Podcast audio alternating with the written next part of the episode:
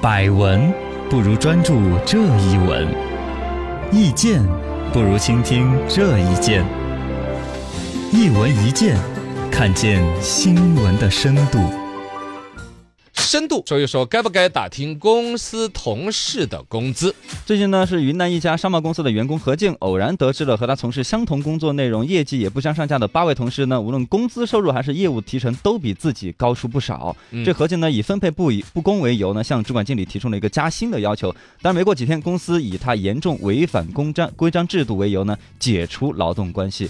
这个事情呢，官司打到法院那边，最终审理的一个结果呢，认为公司是违法的，对呃，违反了解除劳动关系的一个法律，然后呢，应该赔偿这个何静支付赔偿金。嗯，呃，这个案件呢，在网上引起不少的一个争议，就其实大家多少都有遇到，对公司各单位呢都有这个制度，只是执行的严格不严格，嗯就是私底下不要打听工资。哎，对，包括这个何静所谓的在这个偶然的情况下，什么得知了自己工资有多偶然，应该是还是自己问的 吧。且得对得去问。嗯但是我觉得一方面就要说到这个员工，好像对于比如说工资保密制度啊，去到处去打听啊，尤其作为一个女生，可能对爱打听爱聊天儿。嗯，啊，好像是有一点儿瑕疵的，对。但另外一方面呢，从公司的角度来说，其实也是公司管理上的一个问题，他肯定有一些弄人家不公了、不舒服了。我又不是嗯头一天在这儿上班，对呀、且还是上了三五年，为什么今天我会想着去问工资？嗯，且是有点风风水水遇，到一些事儿了，有一些不公平的事儿，我倒问一下是不是嘛？是吧嗯，？有可能，这个一般来说，公司为什么不准大家谈论工资呢？嗯，一个来说，小公司也是没办法。哦，不是每一家公司都有很严格的、啊、科学的有薪资考核的体系。哦，他这种啊，不准你们讨论，就是怕讨论出漏洞来。啊，对，你比如说，按照提成怎么算啊，这个提成那个提成，哪一笔算还是没算，截止日期有一些漏洞，小公司，你说老板自己还感觉要垮要垮的 呢。他薪资制度设计的不严密，你们越讨论这事儿吧，越觉得出问题。漏洞越大，越不公平，嗯漏洞越大，所以说可能会增加不必要的，这就不是说钱不钱的问题，嗯是管理上的麻烦。啊，就规避一下，我、越讨论事儿越越说不清楚，干脆就不让你越们不公讨平论。哦。嗯第二一个来说，就大公司也不准讨论，啊，也是，大公司呢有点店大欺客，对，然后呢，某种程度上也是能省一笔是一笔，因为大公司你想嘛，公司就牵扯到不同地区之间有收入差异了。哦，新进来的，刚刚从呃敌对公司挖过来的。啊，对，给他高一点，呃，人人家的谈判的砝码又不一样，就会嗯出现一些薪资的差异，于是乎出现一些同工不同酬。他就比如说你这个谈判能力弱一点的，哎，能少给一笔 是一笔，对呀、这省点成本，，这个又是对于 HR 人力部门的一个考核。嗯，就是说，都是这样的工作的，你今年能够把工资给我谈低一点 儿，谈一批人进来不？啊，哦，这也是本身公司的压一力个成本对，也也很坏坏的一个考核。第三一个呢，其实就是说，为了不让员工之间有一些过分的攀比心理。是吧？嗯你比如说，随意在谈论公司的话，工资的话，这老员工发现新入职的，这个里面你出现知道问题没有？因为从公司的角度可能会考核到的，新入职这个员工可能人家带的资源嗯，或者某种技能，从公司的利益实际很公就真公平的哈，不拿其他说对，就纯公平的来说，都觉得这个新员工更好。嗯，但是老员工都不会接受的，想不通的，因为我还有一个情分呐、那对呀，老娘的青春呐、 是吧？没有功劳有苦劳啊，对呀、当年你这公司董事长给我骑个破自行车，在人力资源部，在在那个九眼桥招到我的时候，你还记得不？哎，是吧对对对，这情分，这跟公司的成长，你不算成钱吗？老板其实心里面就不算成钱，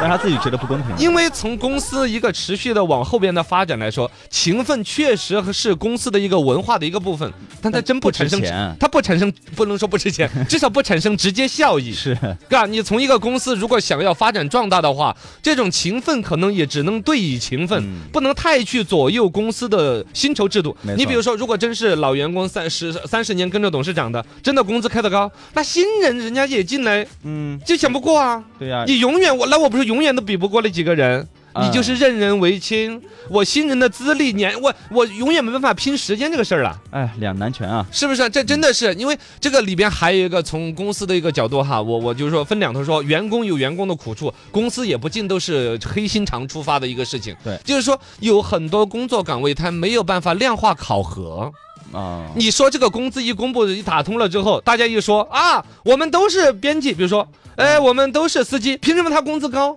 嗯他他有一些没办法量化的，但是从公司的角度，确实可能觉得人家那活儿做得更好，对，更辛苦或者从公司的重要性。嗯，这种东西一旦拿来辩论，就辩论不清楚，对，也就只能把它，比如说不准讨论、嗯不能保密啊、之类的。当然呢，客观讲，现在这种薪酬保密制度呢，也是被用坏了，嗯公司去滥用、放宽了它的权限。因为另外还有一个更基本的一个用工的一个原则，那就是同工同酬，是吧？这两者如果之间有冲突的话，你看孰轻孰重，谁先谁后，肯定是同工同酬这一个大的原则。是你你要保障的情况之下，再来说我员工可能有一些薪酬保密的一些制度啊。怎么之类的？就这一次法院的一个判罚也是这样子说的，对就是你首先把这个工资的那种不同工同酬的这种基础的底线没有把持对好，你这个问题你没解决，再来说人家是吧有没有打听工资，违没有违你的保密法，那是两码事儿的一个事情。是的，总之嘎，从公司的角度，我一句劝，公司管理层尽量的把这事儿要拿得公平。哎，呃，这个天下人是患